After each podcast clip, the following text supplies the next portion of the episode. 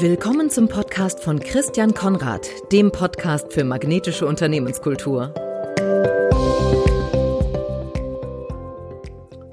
Herzlich willkommen zum Podcast für magnetische Unternehmenskultur. Mein Name ist Christian Konrad und ich habe heute als Gast Stefan Block. Stefan Block ist Geschäftsführer des ASB Bremen, aber er ist nicht nur das, sondern er ist auch Buchautor und sehr, sehr aktiv seit vielen, vielen Jahren, ich glaube Jahrzehnten in der Ausbildung von Pflegekräften. Das heißt, einerseits Führungskraft mit sehr, sehr langer Erfahrung und andererseits äh, leidenschaftlicher Ausbilder und ähm, ja, denke ich mal, jemand, der sehr, sehr viel über das nachdenkt, was wir in Deutschland im Pflege, was in Deutschland im Pflegebereich so passiert.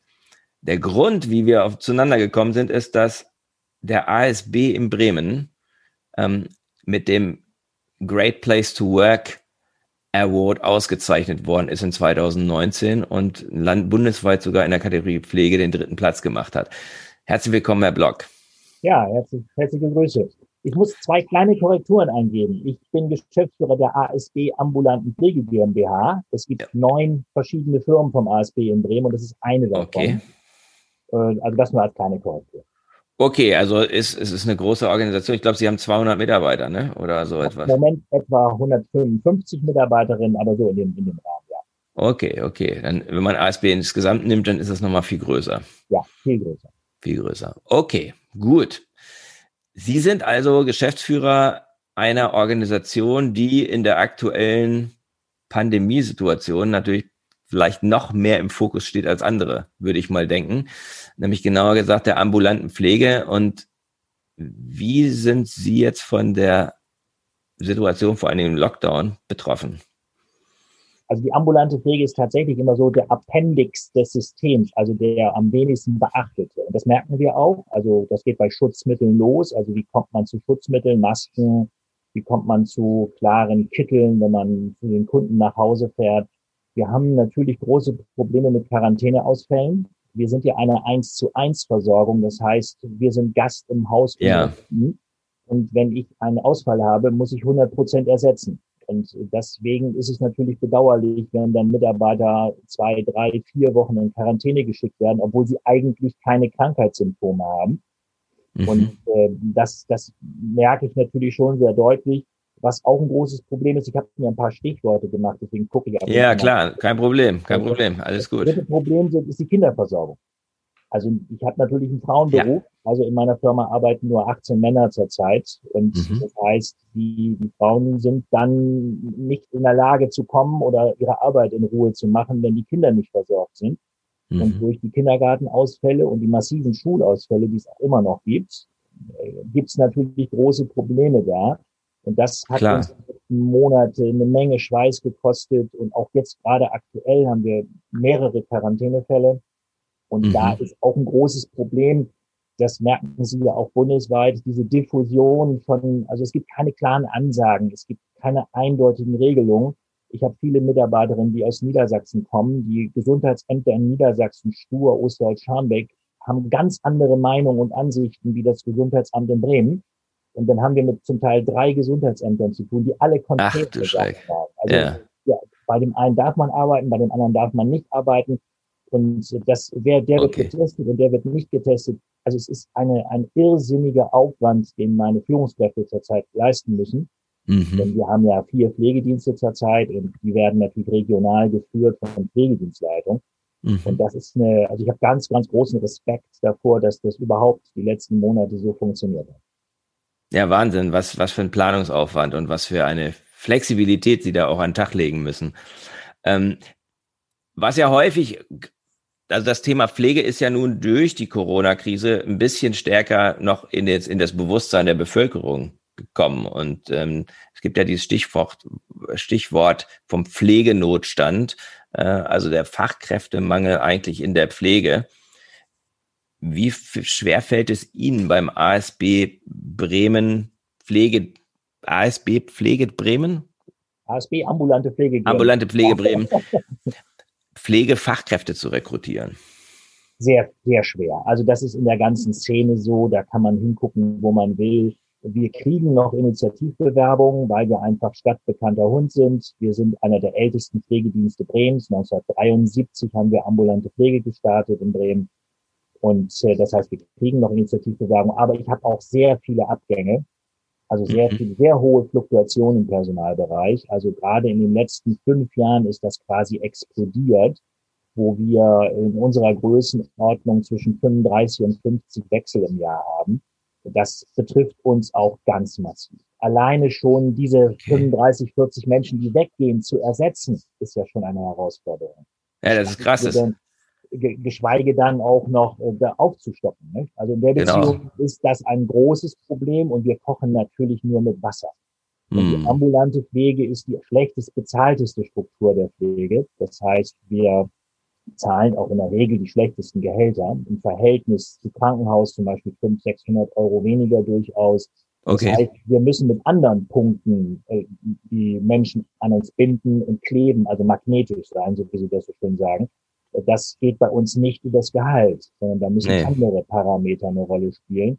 Führt aber schon dazu, dass insbesondere Jüngere, also die nächsten Generationen, die jetzt kommen, die äh, denen ist Geld wichtig, denen ist Freizeit wichtig. Also viele Dinge, die ich bisher durch unsere lange Geschichte, also ich bin jetzt 29 Jahre Geschäftsführer der GmbH und die in dieser langen Geschichte, die, die Standard-Mitarbeiter, die schon lange bei uns sind, die sind eben extrem loyal, die sind extrem auch manchmal in Selbstausbeutung.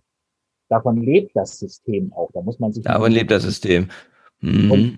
Jetzt ist aber die Frage, kann ich Selbstausbeutung positiv wahrnehmen? Schätze ich das wert? Gebe ich diese Spiegelung? Dann habe ich Klebstoff. Dann bin ich magnetisch, meiner Meinung nach. Ja, ja. Oder ja. nutze ich das im, im negativen Sinne aus? Bei den Jüngeren ändert sich die Einstellung sehr deutlich. Die sind auch Reisende. Ich habe alleine in den letzten zwei Monaten drei super, super, super nette junge Kollegen verloren, die einfach ins Studium gegangen sind, die aus Bremen weggezogen sind. Also die Mobilität ist ja enorm viel größer geworden. Hm. Ah ja, das kommt natürlich noch dazu. Das ist dann gar nichts, das hat dann gar nichts mit Ihnen zu tun, das hat ja. eher was mit der Lebensplanung zu tun. Ja. Und da Sie natürlich wissen, dass Sie immer, überall, jederzeit wieder einen Job kriegen, fällt es natürlich auch leichter zu sagen, jetzt mache ich doch mal einen Wechsel. Genau. Ja. Und da müssen wir natürlich auch, also da gebe ich auch zu, ich bin ja ein Dinosaurier, was das angeht. Äh, da muss, da muss ich lernen, damit umzugehen. Also das nicht als Kritik an mich und meine Arbeit zu werten, sondern als ein Lebensmodell. Also mhm. eine von diesen drei ganz, ganz lieben, die hat sich auch ganz wunderbar verabschiedet, ist nach Ludwigshafen zum Studieren gegangen. Natürlich kann sie dann hier nicht mehr arbeiten, ist ja selbstverständlich. Ja, das ist klar. Mhm. Und das nimmt jetzt deutlich zu. Dazu kommt, dass ganz viele alte Mitarbeiterinnen, ich habe sehr viele Mitarbeiterinnen, die 25, 30 Jahre bei mir sind, und die gehen jetzt in Rente. Wir haben jetzt im Moment eine große Rentenwelle. Die ersetzt sich mhm. durch Jüngere und die sind reisefreudig. Und dadurch explodiert die Fluktuation. Mhm. Und es ist auch noch regional unterschiedlich. Also wenn Sie über die Lesung fahren nach Bremen Nord, da ist es noch viel schwerer, Mitarbeiter zu gewinnen okay. im Stadtbereich, denn Pflegekräfte okay. reisen innerhalb von Bremens nicht. Das heißt, alles über zehn Kilometer Anfahrt machen die nicht. Okay, interessant. Die Lesung wie, eine, wie eine Mauer, wie eine chinesische Mauer, wo man nicht rüberfährt. Also ein Bremer fährt nach Nord und die Norder fahren in der Regel nicht nach Bremen. Verrückt. Das, das war mir auch nicht klar, okay. Wir, mhm. haben, wir haben zum Beispiel, um auch das, man muss ja auch die kritischen Dinge an, ansprechen. Also wir werden zum Ende des Jahres unseren Pflegedienst Nord schließen müssen, weil ich kein Personal mehr finde in der Region Nord. Also wir sind ansonsten als Firma gesund und meine drei anderen Pflegedienste sind super, laufen auch gut. Aber im Nord habe ich anderthalb Jahre lang äh, keine Vertretungskräfte gekriegt und habe im Moment fünf Mitarbeiterinnen in Elternzeit von 20. Von 20, okay. Und dazu noch zwei Dauerkranke und zwei sind jetzt in Rente gegangen von 20 Mitarbeitern. Da können Sie sich vorstellen, ich kann keinen Pflegedienst mehr aufrechterhalten. Nee, nee, nee. Und deswegen schließen wir den tatsächlich. Also einige Mitarbeiter gehen dann in so anderen Pflegedienste. Aber von denen, die im Nord wohnen, wechselt so gut wie keiner in die Stadt.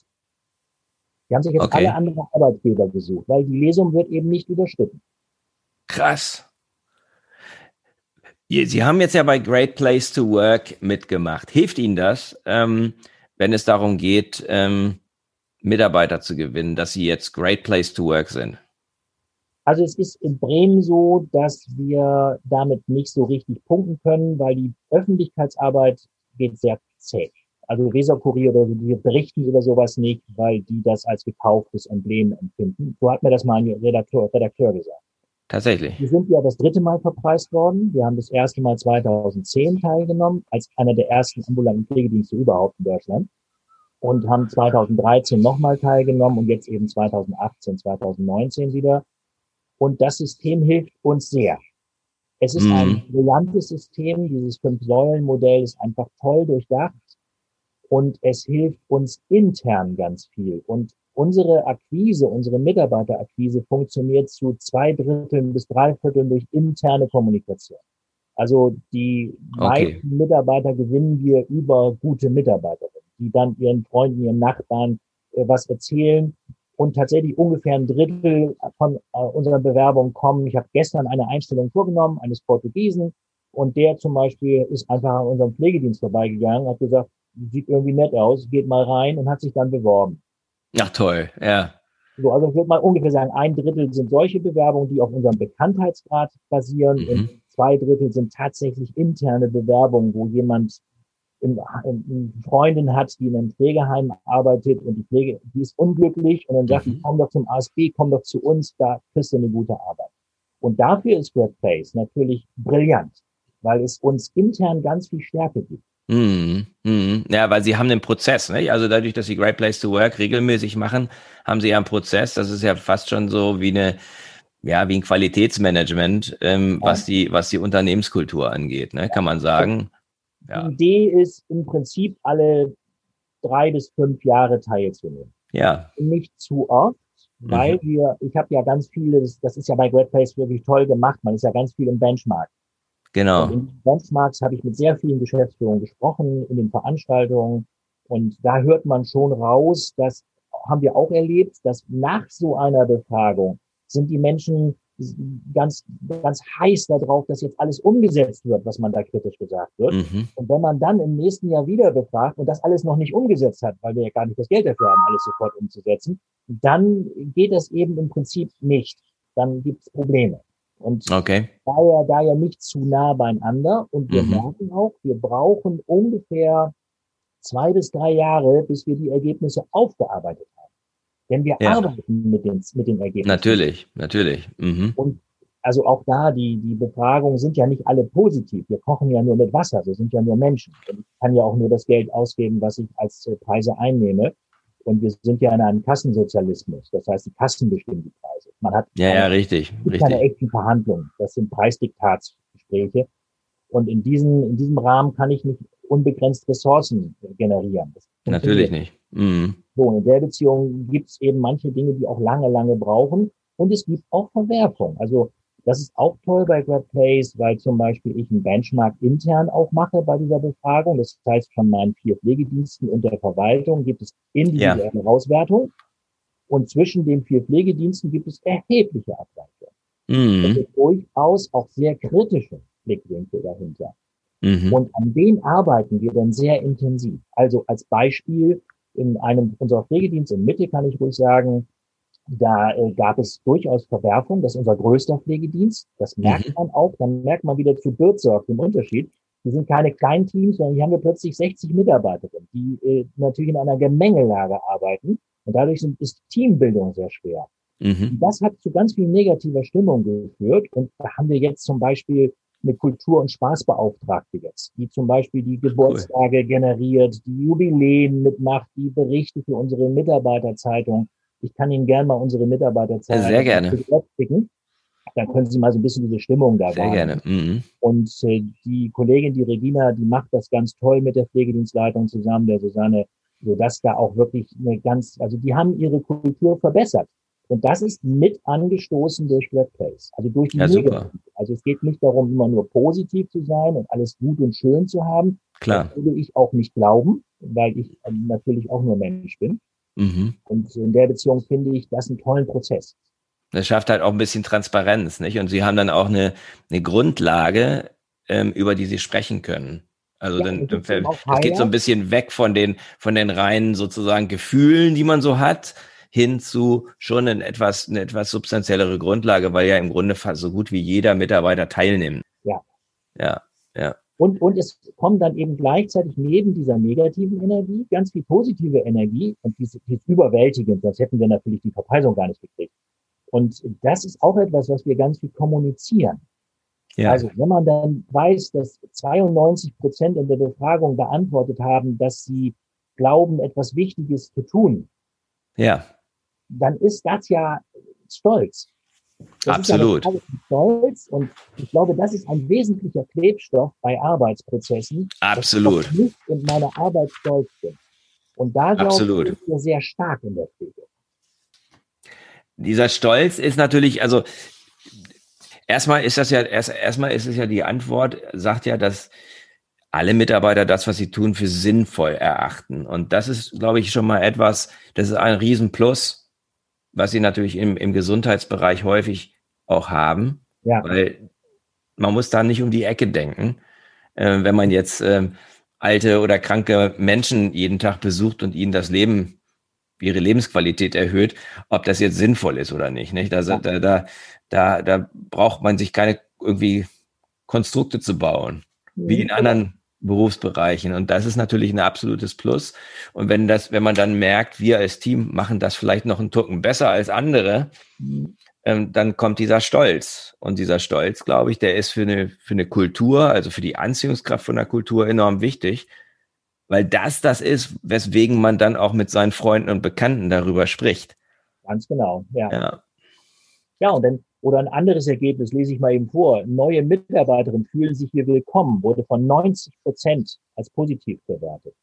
Auch ja. das war also die Empfangskultur, wie, wie werde ich aufgenommen? Und da erlebe ich das, was Sie ganz am Anfang gesagt haben. Führung ist im Pflegebereich oftmals sehr grenzwertig, weil genau diese Kulturen nicht so wahrgenommen und wertgeschätzt werden. Da gibt es bei uns eine sehr umfangreiche Kultur, wie wir mit Menschen umgehen, die zu uns kommen. Das führt zum Beispiel dazu, dass Praktikanten aus anderen Bildungsbetrieben, die bei uns ihr Praktikum gemacht mhm. haben, zu uns in die Ausbildung wechseln, weil sie sagen, ich habe bei dem Pflegeheim keine Praxisanleitung gekriegt, bei euch kriege ich aber eine Praxisanleitung. Weil ich dafür schon seit vielen Jahrzehnten quasi arbeite, dass wir sehr mhm. gute Praxisanleitung haben, weil die Auszubildenden sind unser Herz, unsere Zukunft. Und äh, deswegen engagiere ich mich auch und wir als ASB bundesweit auch sehr stark für die neue Pflegeausbildung. Und wir sind hier auch in Bremen eine der ganz wenigen ambulanten Pflegedienste, die auch in der neuen Ausbildung gestartet sind. Wir haben fünf neue Auszubildende, die eben mit der neuen Pflegeausbildung. Also die neue Pflegeausbildung heißt die Kombination aus, dass nicht mehr getrennt wird zwischen Alten- und, und Krankenpflege. Ja, also die generalistische Ausbildung, ich bin ein absoluter Fan davon. Ja, okay. Weil ich denke, diese Altenpflegeausbildung, die Deutschland erfunden hat, die gibt's ja nur in Deutschland, die gibt's ja weltweit nicht. Mhm. Ähm, die waren ein falscher Weg in dem Sinne, dass auch in Krankenhäusern hauptsächlich alte Menschen als Kunden sind. Also mhm. Patienten sind ganz oft auch der älteren Generation angehörig und man muss dieses Wissen mischen. Mhm. Wir zum Beispiel im ambulanten Bereich haben ja durchaus 40 Prozent, 45 Prozent unserer Umsätze durch die Behandlungspflege. Also therapeutische Maßnahmen, Kompressionsstrümpfe anziehen, Medikamente stellen und solche Geschichten. Dazu braucht man auch krankenpflegerisches Wissen. Und diese Verbindung der neuen Ausbildung, die halte ich für richtig und für gut. Und wir mhm. werden damit endlich in Europa anerkannt. Das heißt, die ah. Ausbildung ist dann auch in ganz Europa anerkannt. Die Altenpflegeausbildung ist nirgends anerkannt. Nirgends auf der Welt, weil es die ja nicht gibt. Aber die, also im Grunde ist es ja eine Aufwertung des Altenpflegeberufs. Ja. Äh, die, die Kritik geht ja, kommt ja häufig aus von der Krankenpflegeseite, dass äh, die Qualität, die medizinische Qualität äh, der Ausbildung dann sinkt. Ja, die Kritik kommt tatsächlich von beiden Seiten. Also gerade der BPA, der private Dachverband, den ich sehr schätze, mit dem ich sehr gut zusammenarbeite, die haben ja sehr stark für die Altenpflege geworben und sind auch jetzt noch sehr aktiv dafür. Die glauben eben, dass ihnen dieses Spezialwissen verloren und ich glaube aber, das ist in jedem Beruf so. Also ich habe im Generatorenbau in der Großindustrie gelernt als Kaufmann. Oh, ja. und, heute, und heute leite ich ein Pflegeunternehmen. Also im Prinzip ist ja eine Ausbildung nicht dafür da, mich zu spezialisieren, weil eine mhm. Ausbildung soll mir beibringen, mich lehren zu lehren. Also ich muss mhm. lernen. Und dafür muss eine Ausbildung nicht mir die, die, das Handwerkszeug bringen. Und dann ist es egal, ob ich eine Buchführung mache für einen Pflegedienst oder für ein Großindustrieunternehmen. Mm, mm. Das in der Pflege, es muss eine generelle Struktur geben und dann gehe ich in ein Schwerpunktgebiet und dort muss ich mir das Fachwissen sowieso aneignen. Mm. Und das ist in jedem Beruf so. Da ist es egal, ob man Tischler, Zimmermann oder eben Kaufmann ist. Äh, das ist immer so, dass ich mir das spezielle Wissen mhm. individuell aneignen muss. Und das finde ich auch gut. Und das führt auch jetzt dazu, dass die neue generalistische Ausbildung eine andere Ausbildungskultur lebt, die ich als Erwachsenenbildner, und ich habe mit 16 angefangen, Menschen auszubilden, nämlich Jugendgruppenleiter bei den Pfadfindern. Mhm. Das heißt, ich glaube schon immer daran, dass es darum geht, Menschen selbstbewusst zu machen, sich selber das zu holen, was sie jetzt brauchen. Mhm. Das ist Bildung nicht den Leute auswendig lernen zu lassen. Also das kann ich selber nicht. Ich kann nicht auswendig lernen. Äh, will ich auch nicht, habe ich keine Lust zu. Ich habe ja meine Bücher. Also ich muss ja wissen, wo ich es finde, was ich brauche. Ich muss ja, stimmt. Ja, ja, genau, genau. Und das ist, glaube ich, etwas, da müssen wir den Bildungsprozess verändern. Mhm. Den mhm. Menschen mehr Handwerkszeug zu geben, sich selber bilden zu können. Mhm. Und dann ist die generalistische Ausbildung der einzig richtige Weg. Also da gibt es tatsächlich keine, keine Alternative für mich zu. Okay. Ähm, wollen wir jetzt nicht weiter vertiefen, weil ich, da kommen wir so ein bisschen vom Kulturthema weg. Das wäre sozusagen, wenn wir jetzt wahrscheinlich über das Thema Pflegenotstand im Fokus sprechen würden, dann wäre das wahrscheinlich ein extrem wichtiger Punkt, weil diese okay. Ausbildung, weil diese Ausbildung, wo ich da einhaken möchte, ist eben nochmal beim Thema Führung. Ja. Ähm, als Geschäftsführer beeinflussen Sie natürlich die Kultur Ihres Unternehmens stark. Was zeichnet jetzt Ihren persönlichen Führungsstil aus? Also ich selber bezeichne mich sehr gerne als disziplinierten Chaoten. Also ich habe auf der einen Seite eine sehr hohe Disziplin, also ich bin sehr fleißig und arbeite gerne auch. Und auf der anderen Seite bin ich aber jemand, der ungerne Regeln setzt. Also bei uns gibt es sehr, sehr wenig Dienstanweisungen und ich lasse sehr viel einfach zu. Das bedeutet zum Beispiel, unsere vier Pflegedienste sind sehr unterschiedlich geführt, weil die vier Pflegedienstleitungen unterschiedlich sind. Und mhm. das formiere ich nicht. Das ist nicht mein, meine Art, das zu tun. Das heißt, ich, ich sehe mich eher als der Mensch, der den Menschen den Rücken frei hält. Also mhm. das Fuchsmodell von der Führung. Mhm. Also die Pflegekräfte, die verdienen das Geld, kriegen ihr Gehalt davon das, was über ist, kriegen die Pflegedienstleitung und das, was über ist, darf ich bekommen. Also ich verdiene eigentlich kein Geld, sondern ich organisiere, dass andere Geld verdienen können. Mhm. Und dieses Prinzip führt dazu, dass ich auf der einen Seite sehr präsent bin. Also die mhm. Menschen merken, dass ich da bin. Ich führe sehr viel Personalgespräche. Ich bin sehr präsent, wenn es darum geht, Dinge zu tun, also was weiß ich, jemand hat Kummer mit dem Geld, dann hau ich auch mal eben, dass ich einen kleinen Darlehen gebe oder dass ich einen Gehaltsvorschuss bezahle. Und da bin ich manchmal sehr verwundert, positiv verwundert, wenn neue Mitarbeiterinnen gleich sagen, wow, das haben wir noch nie erlebt, das geht ja sonst gar nicht. Und ich bin aber jemand, der auch keine Regeln einhält. Also ich bin ein systematischer Regelbrecher, auch mein ganzes Leben schon. Also mit 16 habe ich meinen Kriegsdienst verweigert, da war ich noch gar nicht erfasst. Und das webe ich auch in der Firma. Und mhm. da ich beim ASB jetzt schon tatsächlich seit 38 Jahren bin, mhm. bin ich natürlich ein Urgestein. Und mhm. das merkt man auch. Und da ist wieder die Bildungsprozesse ganz wichtig. Meine mhm. Mitarbeiter merken natürlich auch, dass ich Bildung sehr fördere. Mhm. Das heißt, wir machen sehr viel Weiterbildungsverträge, mhm. wo Mitarbeiter Zusatzqualifikationen kriegen und wir dann die Teilnehmergebühr übernehmen. Oder ich, äh, ich merke, versuche jedenfalls, bei 100, über 150 Mitarbeitern geht das ja nur begrenzt, aber ich versuche, jeden Einzelnen wahrzunehmen und dann mhm. persönlich wertzuschätzen.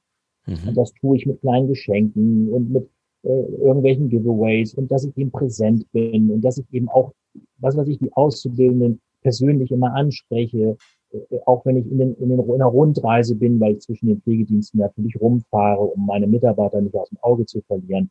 Und gleichzeitig ziehe ich mich aber auch zurück, denn ich arbeite ja nur an drei Tagen die Woche jetzt noch, seit letztem Oktober. Und dann bin ich nicht erreichbar. Mhm. Und dann müssen die ihre eigene Entscheidung fällen. Und die muss ich dann respektieren. Mhm. Auch wenn sie nicht in meinem Sinne sind vielleicht sogar. Das heißt, für Sie, für Sie wichtig in, in Ihrem Führungsverständnis ähm, ist Delegation, Eigenverantwortung ähm, spielen bei Ihnen eine sehr große Rolle. Ja. Also Kontrolle ist nicht so, Kontrolle ist nicht so ihrs, sondern ähm, sondern sie geben die groben Leitlinien vor und äh, schätzen dann die Selbstständigkeit und auch die Eigenständigkeit ähm, der einzelnen Führungskräfte, die bei ihnen tätig sind. Ja, und das Ganze basiert auf maximaler Transparenz. Also ich habe seit okay. vielen, vielen Jahren immer Probleme damit, dass meine Vorgesetzten durchaus kritisch sehen, dass ich zum Beispiel alle Betriebswirtschaftsdaten offenbare. Also mhm. Also meine Pflegedienstleitungen kriegen jeden Monat die betriebswirtschaftlichen Auswertungen und zwar als, als Benchmark, also getrennt zwischen den vier Pflegediensten. Und das heißt, jeder kann auch sofort sehen, Mann, ich habe hier gerade Verluste oder ich mache hier ganz viel Plus. Und dann gibt's einen Dialog. Aha. Der ist auch nicht immer Friede, Freude, Eierkuchen, weil das natürlich auch mal wehtut, wenn ich dann Verlust mache. Ähm, wir sind eine Firma am Ende und müssen als eine Firma agieren. Aber diese Transparenz ist mir persönlich sehr, sehr wichtig, mhm. weil ich eigentlich nicht die Verantwortung tragen will für alles. Also bei uns werden mhm. 95 Prozent aller Entscheidungen im Konsens gefällt. Das führt auch dazu, dass wir manchmal Dinge sehr, sehr lange diskutieren, manchmal über Jahre, kann man fast sagen. Okay. Weil ich eben keine Entscheidung fällen will. Jedenfalls für Dinge, die ich lieber im Konsens entscheiden will. Ja, ja. Und was weiß ich, unsere Nachträge, wir haben vor, vor zwölf Jahren unsere Nachträge aufgebaut, haben wir drei Jahre darüber diskutiert, bis wir sie eröffnet haben. Mhm. Und ich, aber ich kann keine Nachträge machen, ich bin Geschäftsführer. Ich bin ja derjenige, der gar nicht in der Praxis ist. Und das heißt, erst wenn alle meine Mitarbeiterinnen das sexy finden, Nachträge zu machen, kann es überhaupt funktionieren. Mhm. Und dieses Modell halte ich für sehr führungsrelevant. Das hat aber auch mhm. damit zu tun, dass ich eigentlich einen falschen Beruf habe. Ich bin nämlich eigentlich ein Eremit. Ich arbeite sehr gerne für mich alleine, bin auch sehr gerne alleine unterwegs und manchmal gehen mir die Menschen auch furchtbar auf den Keks. Und trotzdem bin ich in die Sozialarbeit gegangen. Und mir macht das auch Spaß. Aber ich bin tatsächlich, ich brauche mein eigenes Büro, ich brauche meine Rückzugsmöglichkeiten und das deswegen eben kein Handy. Mhm. Keine Handyerreichbarkeit, weil dann würden die anderen in meine Privatsphäre eindringen und da habe ich keine Lust.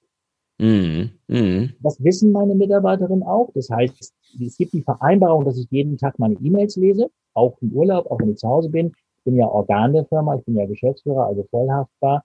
Und in der Beziehung haben wir so Vereinbarungen geregelt, weil es natürlich ein Stück weit mhm. Herrschaftswissen gibt.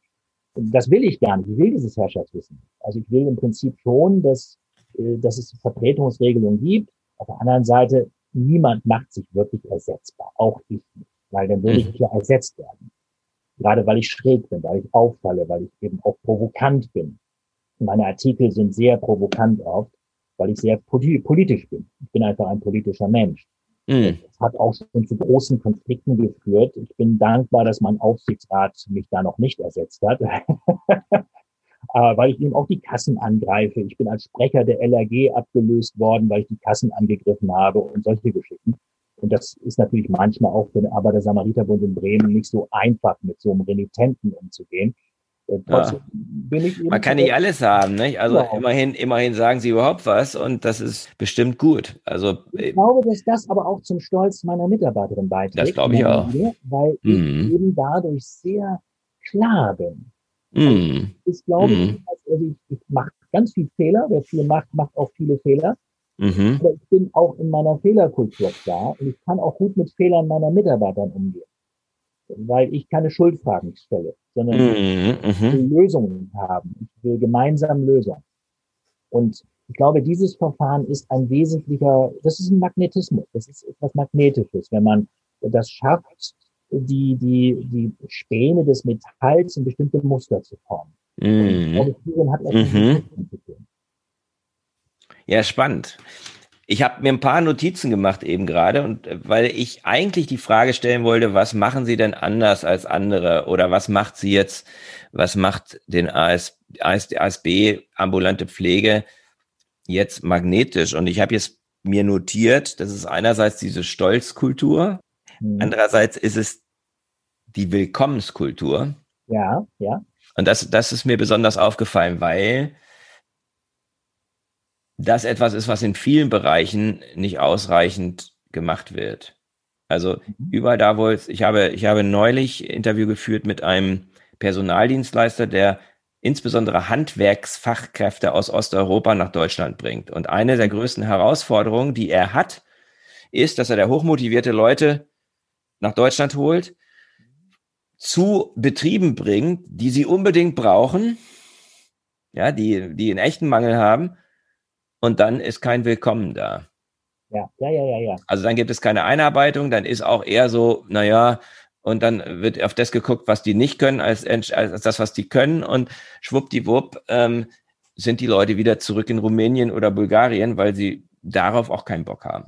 Ja, ja also die würden gern, die, die, die verdienen ja hier dann viel mehr Geld, also viel mehr Geld, viel, viel, viel mehr Geld. Aber es gibt halt Grenzen der Leidensfähigkeit und dann mhm. gehen die wieder zurück. Und ähm, das finde ich deswegen wirklich toll, dass bei Ihnen und, und, wahrscheinlich auch etwas, was ungewöhnlich ist, dass Sie eben einerseits wahrscheinlich gute Einarbeitungsroutinen äh, haben, aber dass Sie erstmal auch eine Herzlichkeit haben, mit der Leute dann eben auch, die neu dazukommen, willkommen geheißen werden. Dann das Thema Weiterbildung, ja, steht bei mhm. Ihnen sehr, sehr, sehr weit vorne. Das ist, glaube ich, etwas, mit dem man auch punkten kann, wenn man jetzt weniger weniger zahlen kann als andere, wie das bei Ihnen der Fall ist, indem man sagt, okay, was bei uns aber, was du bei uns aber kriegst, ist mehr Weiterbildung als anderswo. Unsere, wir machen unsere internen Schulungen. Also das ist etwas, ich habe ein Fallbeispiel in meinem Buch auch drin von einem ambulanten Pflegedienst äh, in der Nähe von Berlin. Ah, okay, ja. Äh, also ambulante Intensivpflege, ähm, Atemzug heißen die, ja. Mhm die Frau Burkhardt. Und das ist auch sehr beeindruckend. Die habe ich auch schon getroffen und ähm, haben, glaube ich, auch innerhalb kürzester Zeit 60 Mitarbeiter aufgebaut. Und da ist es eben genauso, dass die sehr, sehr stark investieren eben in die Fortbildung und dass dadurch auch, die machen da einmal eigenen, eigenen Schulungsraum und so und dadurch gibt es auch so ein Gemeinschaftsgefühl. Ähm, und dann viertens Transparenz habe ich mir aufgeschrieben. Das fand ich auch sehr, sehr inter interessant, diese absolute Transparenz, weil das ja bedeutet, dass sie unternehmerische Verantwortung auch delegieren. Ja. ja. Und ähm, wenn man jetzt möchte, dass äh, mehr selbstständig gedacht und gearbeitet wird, dann fängt es da an, dass ich erstmal Transparenz über die Zahlen schaffe. Und auch wenn die Zahlen nicht gut sind, dass man dann darüber redet. Ja. Und der fünfte Punkt ist das Kon ihr Konsensprinzip. Ich ja. bin jetzt halber Schwede, deswegen kenne ich mich aus, was Konsens angeht. das ist das, was, was Schweden unterscheidet, vielleicht auch von, von Deutschland, auch wenn wir uns in manchem viel, viele Ähnlichkeiten haben, ist, dass eben in Schweden genau das praktiziert wird, was Sie geschildert haben. Mhm. Auf sehr breiter, breiter Ebene. Und wozu das führt, also ich habe mir darüber einiges an Gedanken gemacht, wo, was das betriebswirtschaftlich auch bringt. Und der mhm. betriebswirtschaftliche Nutzen ist, dass die Umsetzung besser klappt. Ja. Also äh, schwedische Unternehmen brauchen länger, bis sie eine Entscheidung treffen. Sie sind aber extrem umsetzungsstark. Also das ist auch der Erfolg von schwedischen Unternehmen international. Und wenn man jetzt, da, wenn man jetzt mal in Schweden war und ähm, dann äh, und und dann und, und dort so ein bisschen reinguckt, auch in die Arbeitswelt, dann fallen einem zwei Dinge auf. Das eine ist, die Leute gehen alle pünktlich nach Hause, im Unterschied zu hier. Und, und das zweite ist sehr pragmatisch. Also es, die haben nicht das gleiche Problem, die, obwohl sie sehr qualitätsbewusst sind, haben die nicht das gleiche Problem mit Perfektionismus, wie wir es haben, ja. ähm, sondern da werden dann, wenn eine Entscheidung getroffen ist, dann wird das umgesetzt und das war es dann auch. Dann wird auch nicht wieder nachdiskutiert.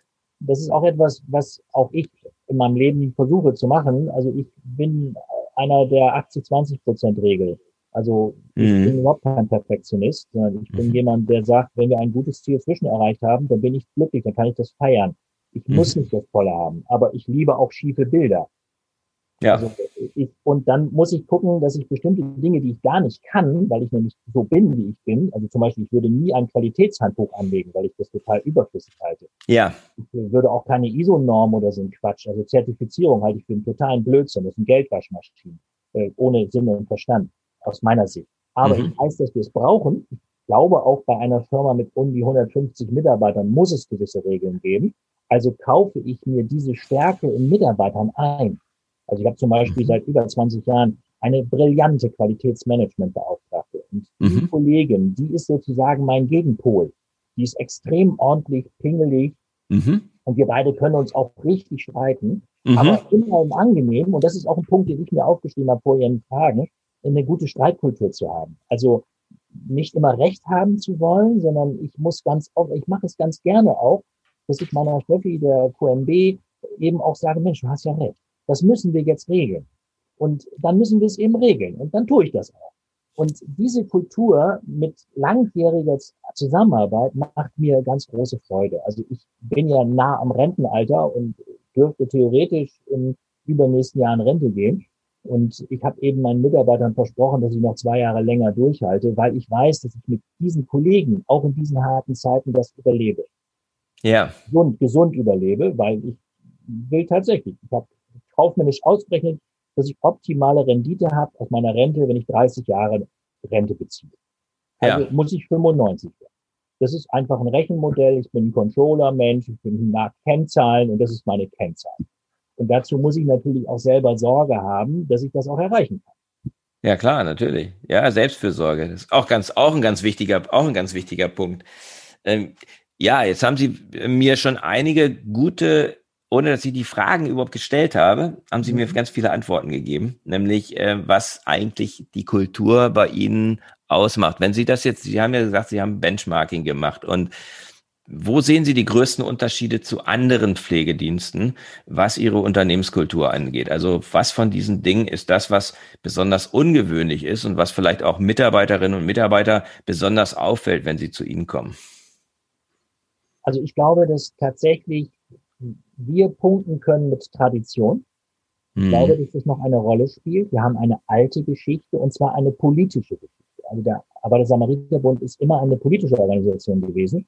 Mhm. Nicht parteipolitisch, sondern sozialpolitisch. Also mhm. nie an einem Krieg mitgewirkt, von den Nazis verboten worden. Äh, mhm. Ganz klar, das war zum Beispiel ein Grund, warum ich 1982 als Zivi zum ASB gegangen bin und nicht zum Roten Kreuz. Das Rote Kreuz hat ja quasi Krieg mitbetrieben. Die waren ja aktiv bei allem. Und äh, das, das sind solche Entscheidungen. Ich glaube, das spielt eine klitzekleine Rolle, dass wir eine mhm. sozialpolitische Ader haben, mhm. dass wir aus der Bewegung kommen, aus der Arbeit, mhm. Dass wir sehr früh uns auch mit Notfällen, also 1905 ist der erste ambulante Pflegedienst vom ASB gegründet worden. Wow. Diese Hauskrankenpflege war natürlich was anderes wie heute.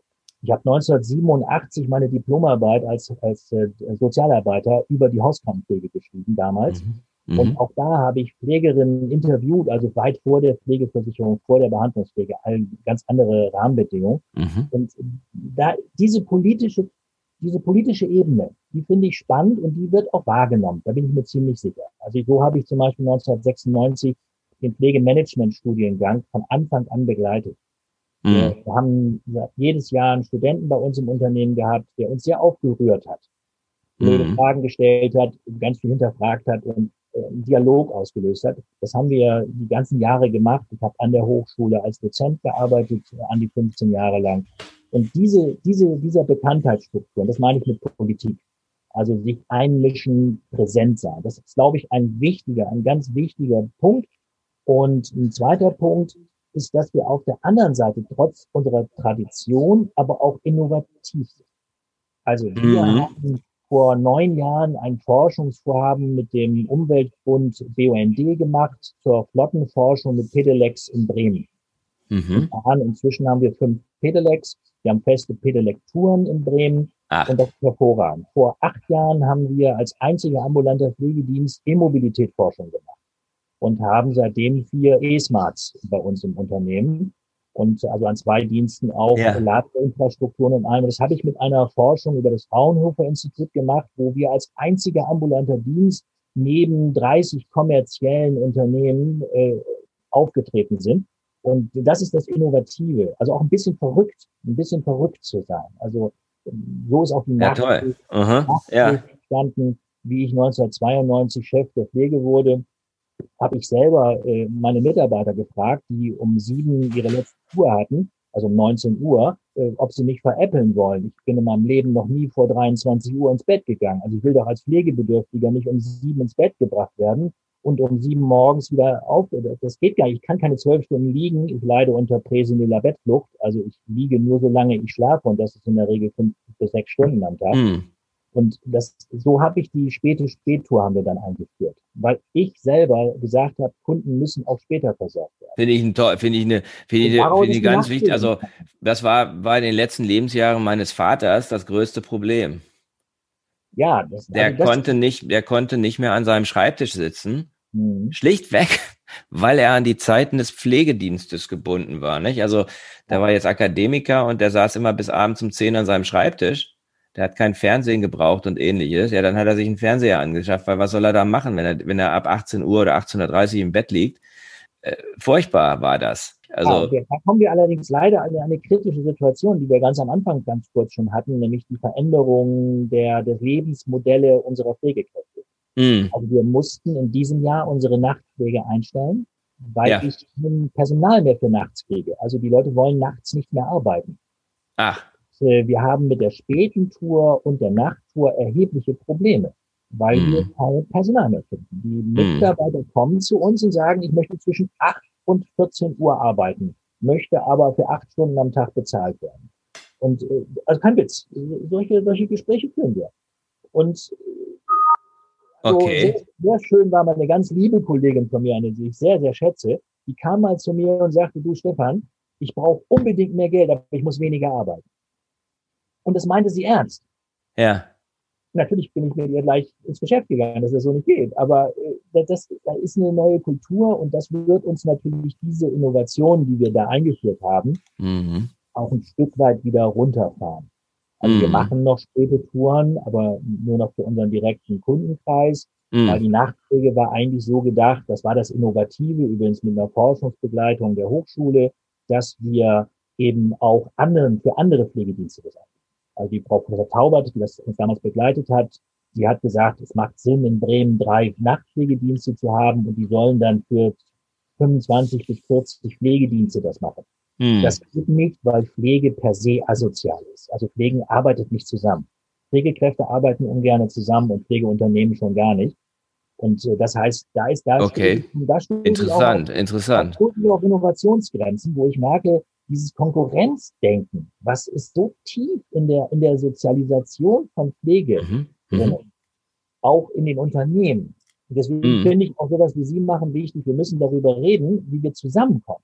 Absolut. Absolut. Ein letztes Buch, das ich geschrieben habe, geht um Netzwerken. Da geht es genau um Spannend. die Kultur, wie wir zusammenkommen und nicht auseinandergehen. Also ich glaube, wir müssen, wir müssen, äh, wir müssen noch ein zweites Gespräch führen, ja. weil das fände ich nochmal eine ganz interessante Geschichte. Also Kultur des Netzwerkens, das finde ich jetzt nochmal, gerade im Zusammenhang mit Unternehmenskultur, finde ich ja. nochmal sehr, sehr spannend. Ich würde gerne ähm, nochmal eine Frage stellen zum Thema Bursorg in mhm. Holland. Ja das hat mich fasziniert, als ich Friedrich Laloux Re, äh, Reinventing Organizations gelesen habe, habe ich gedacht, verdammt, wie klasse ist das denn? Da ist ein, da ist, da ist, da ist der, der ganze Pflegesektor revolutioniert worden in einem ganzen Land. Da arbeiten mittlerweile, ich glaube, 70, 80 Prozent aller ambulanten Pflegekräfte ja. arbeiten in Holland bei Bursorg. 13.000 hatten Sie gesagt, sind das mittlerweile. Völlig unhierarchisch in kleinen Einheiten.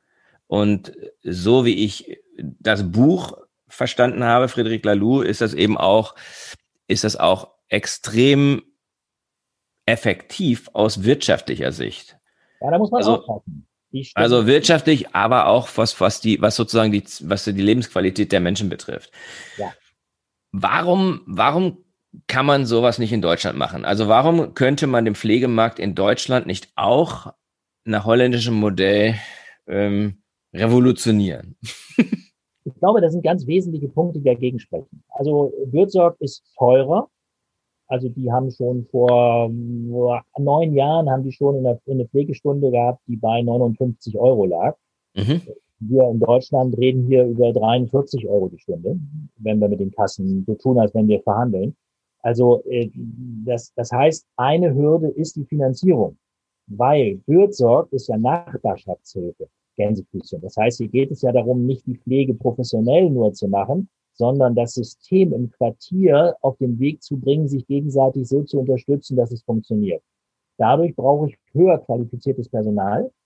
Das muss im Case-Management-Denken ausgebildet sein. Es muss also ganz anders strukturiert sein. Also nicht die Handlung Pflege alleine nur ausführen, sondern die mhm. Anleitung, die Begleitung, die Beratung als wesentlicher Inhalt. Deswegen sind die Stunden logischerweise teurer. Ja, bloß, also äh, äh das wäre, das, also das wäre sozusagen, das ist die Frage zwischen billig und preiswert, nicht?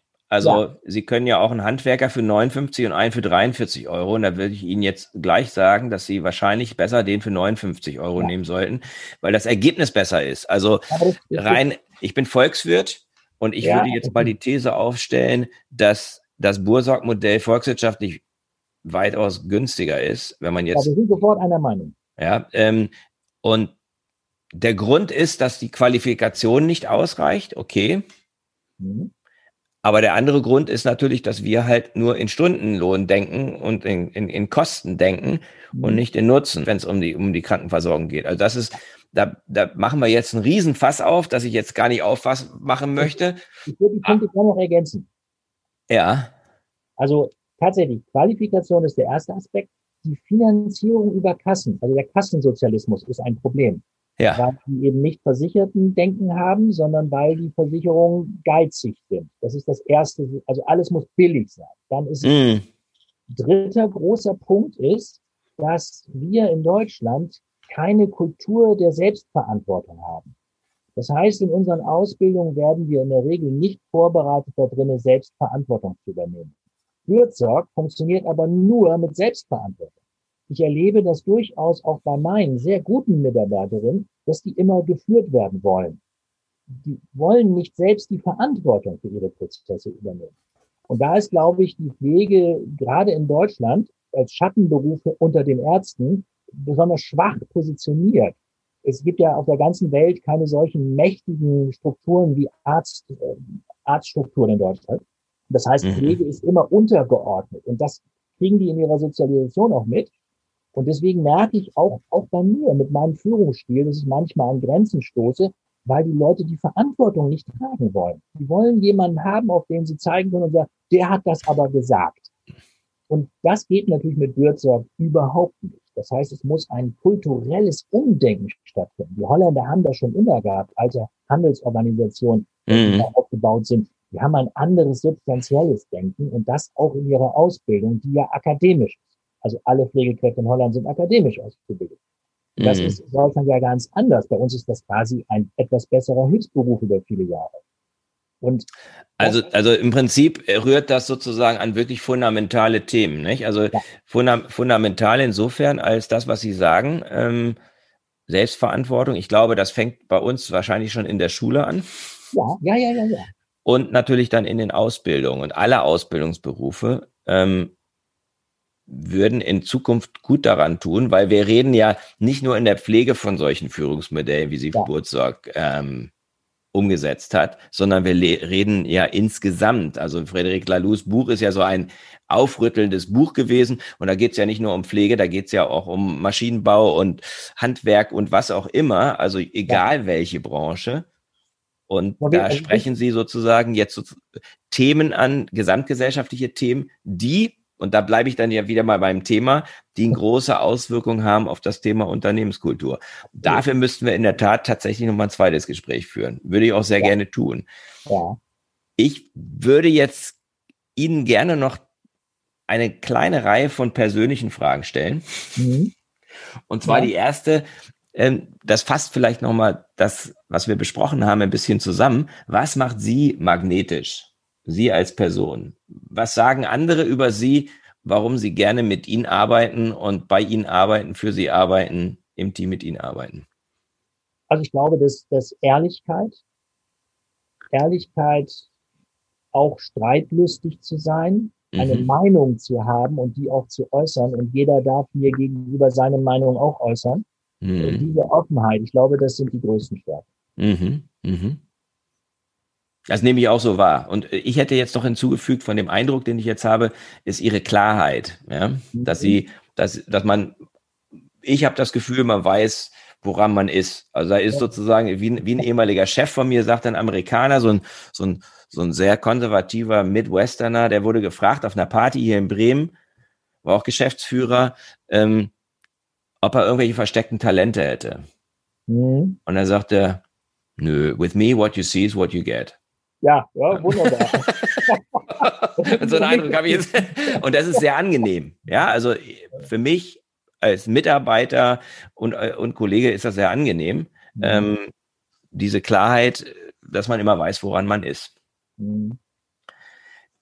In meinem Buch habe ich ein kleines Modell entwickelt, auch auf Basis von Gesprächen wie dem unsrigen, ähm, dass die vier Dimensionen magnetischer Unternehmenskultur ausmacht. Und diese vier Dimensionen sind einmal die Warum- oder Sinndimension, die Wer, die Verbindungs- oder Beziehungsdimension, die Wie, das ist die Energiedimension und die Was ist die Fokusdimension. So, und da, da ganz, ganz persönliche Frage an Sie. Was ist Ihr persönliches Warum? Was ist Ihr persönlicher Lebenssinn?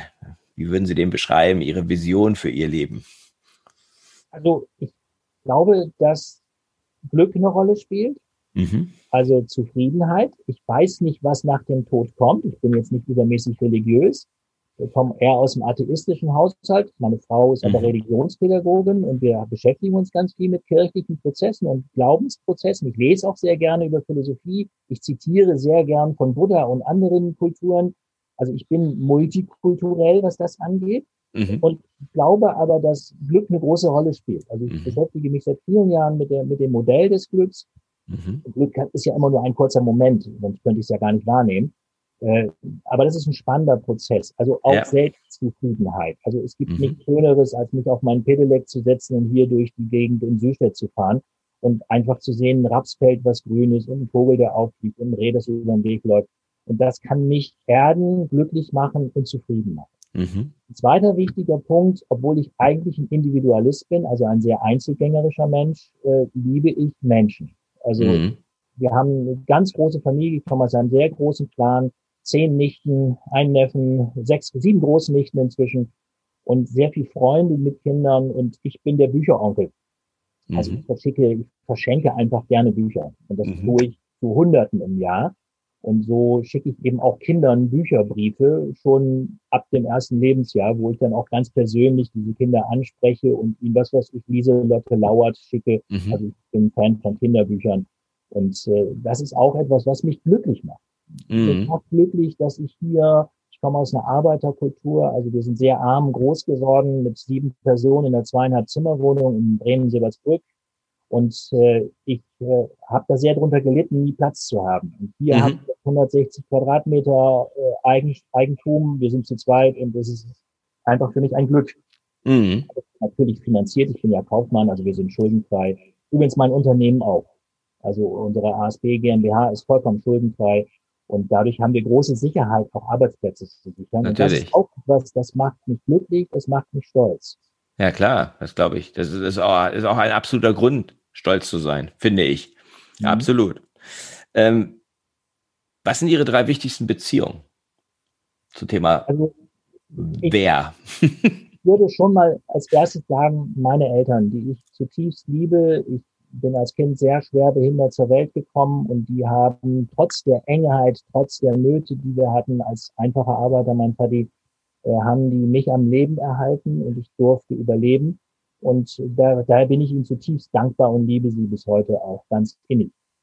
Das zweite ist schon meine Frau. Wir kennen uns seit über 40 Jahren und äh, wir begleiten uns auf dem Weg. Wir anerkennen, dass wir Individualisten sind, dass wir Freiräume brauchen und äh, das schätze ich sehr. Also das möchte ich überhaupt nicht missen.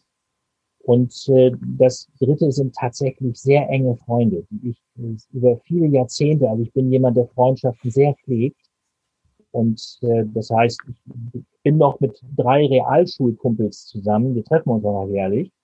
Und einer davon ist mein engster Freund. Da ist die, die eine der drei Töchter meine Patentochter und wir haben ganz viel Austausch, regelmäßig E-Mail-Kontakt. Also das würde ich sagen, der Ömi, das ist der, so heißt er bei uns, das ist ein Urfreund von mir. Und solche Freunde habe ich noch so eine Handvoll, die ich auch sehr, sehr schätze. Und das ist für mich Kraftquelle. Also wenn ich merke, dass es mir scheiße geht, also im Moment kann ich schon sagen, Corona und die Firmensituation, die wir haben, belastet mich an der Kante. Natürlich. Also macht im Moment keinen Spaß. Also ich äh, würde gerne äh, immer mal wieder darüber nachdenken, doch in Rente zu gehen in anderthalb Jahren, äh, weil ich merke, dass das hart an die Substanz geht, was jetzt zurzeit passiert. Klar. Äh, da sind das für mich Erdungspunkte. Also dann mm, auszutauschen, dann auch mal einfach kotzen zu können, also seine Energie noch mal rauszulassen, ohne dass es mir übel genommen wird. Mhm. Äh, oder sich auch zurückzuziehen. Also mhm. wirklich auch einfach mhm. zu sagen, lass mich jetzt einfach mal in Ruhe. Und dann mhm. fahre ich eben mit meinem Pedelec nach Bremen und bin eben fünf Stunden weg. Mhm.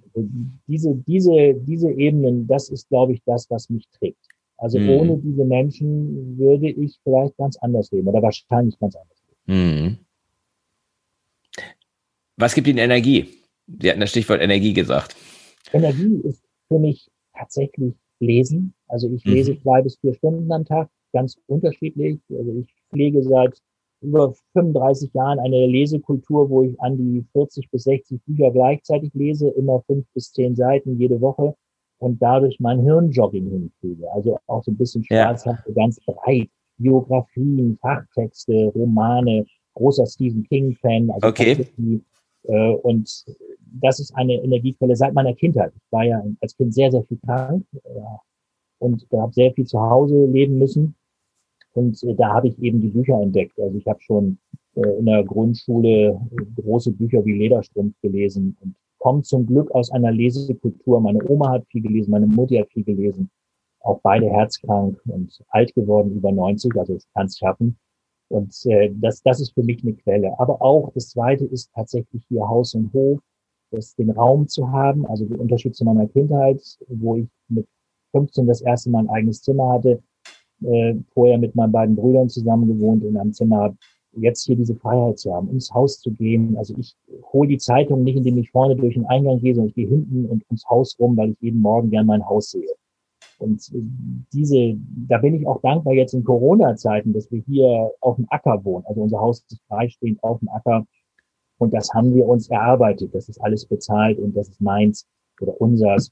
Und das gibt mir ganz viel Kraft. Ich habe hier eine mhm. Bastelhöhle. Sie müssen mich mal besuchen. Ich habe den ganzen Garten mit Modellen voll. Also eine Lehmann-Gartenbahn mit entsprechenden Modellen, wobei Ach, ich die Häuser, die Häuser selber baue. Also ich bin mhm. kein Elektriker, sondern ich bin ein Häuserbauer.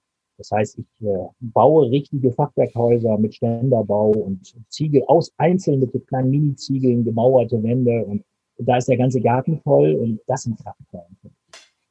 Ja, cool. Was ist Ihr Fokus in den nächsten drei bis sechs Monaten? Überleben mhm. mit Lachen im Herzen. Mhm. Das finde ich sehr schön zusammengefasst, ja. Sehr schön. Sie sind nicht sehr affin, was soziale Medien und sowas angeht. Wenn man sie, wenn man sie sucht, wo findet man sie? Also mich persönlich, keine Ahnung. Ich habe da noch nie in Facebook geguckt und solche Sachen kenne ich nicht. Also den ASB findet man selbstverständlich. Ja. asb-ambulante-pflege.de, das ist unsere Website. Mhm. Und äh, wir sind ja hier in Bremen relativ groß, auch für den Landesverband. Und da findet man uns schon. Wenn man mich googelt, findet man auch meine fünf Bücher selbstverständlich. Also, ja. ich selber mache da nichts drin. Ich, ich, ich, merke, dass mir diese Medien sehr schwer fallen mhm. und dass ich ähm, auch sehr ungeduldig bin. Ich bin leider mhm. ein ungeduldiger Mensch in vielen Dingen. Mhm. Da bin ich gar nicht buddhistisch. Mhm. Und äh, diese Medien, wenn ich sie nicht sofort verstehe, dann werde ich ungeduldig und dann mache ich sie zu. dann nehme ich mir mein Buch, das verstehe ich und da kann ich auf die richtige Seite blättern und dann weiß ich, was ich dann weiß man, wo man ist. Ne? Ja. ja, super. Herzlichen Dank. Also wie gesagt, ich glaube, wir müssen irgendwann nochmal ein zweites Gespräch führen. Ich habe da schon einige Ideen. Fürs, für, für heute sage ich erstmal herzlichen Dank und ähm, wünsche Ihnen natürlich ganz viel Kraft und Erfolg für, für, für auch für Ihre Organisation jetzt durch diese wirklich schwierige Zeit zu kommen. Ja, ja, danke schön. Mir hat das Gespräch auch gut gefallen ich würde gerne ein von Ihnen abgezeichnetes ähm, ähm, ähm, Buch haben. Sie kriegen dafür das, mein Netzwerkbuch. Das, das erhalten Sie auf jeden Fall. Vielen, vielen Dank. Das war der Podcast von Christian Konrad, der Podcast für magnetische Unternehmenskultur. Mit Impulsen, wie Unternehmen die passenden Mitarbeiter und die idealen Kunden anziehen. Dazu inspirierende Interviews mit Unternehmern, Entscheidern und Mitarbeitern. Jeden Montag und Donnerstag auf Spotify, iTunes und dem Kanal Ihrer Wahl. Bitte empfehlen Sie den Podcast weiter und unterstützen Sie Christian Konrads Arbeit durch eine Bewertung auf iTunes.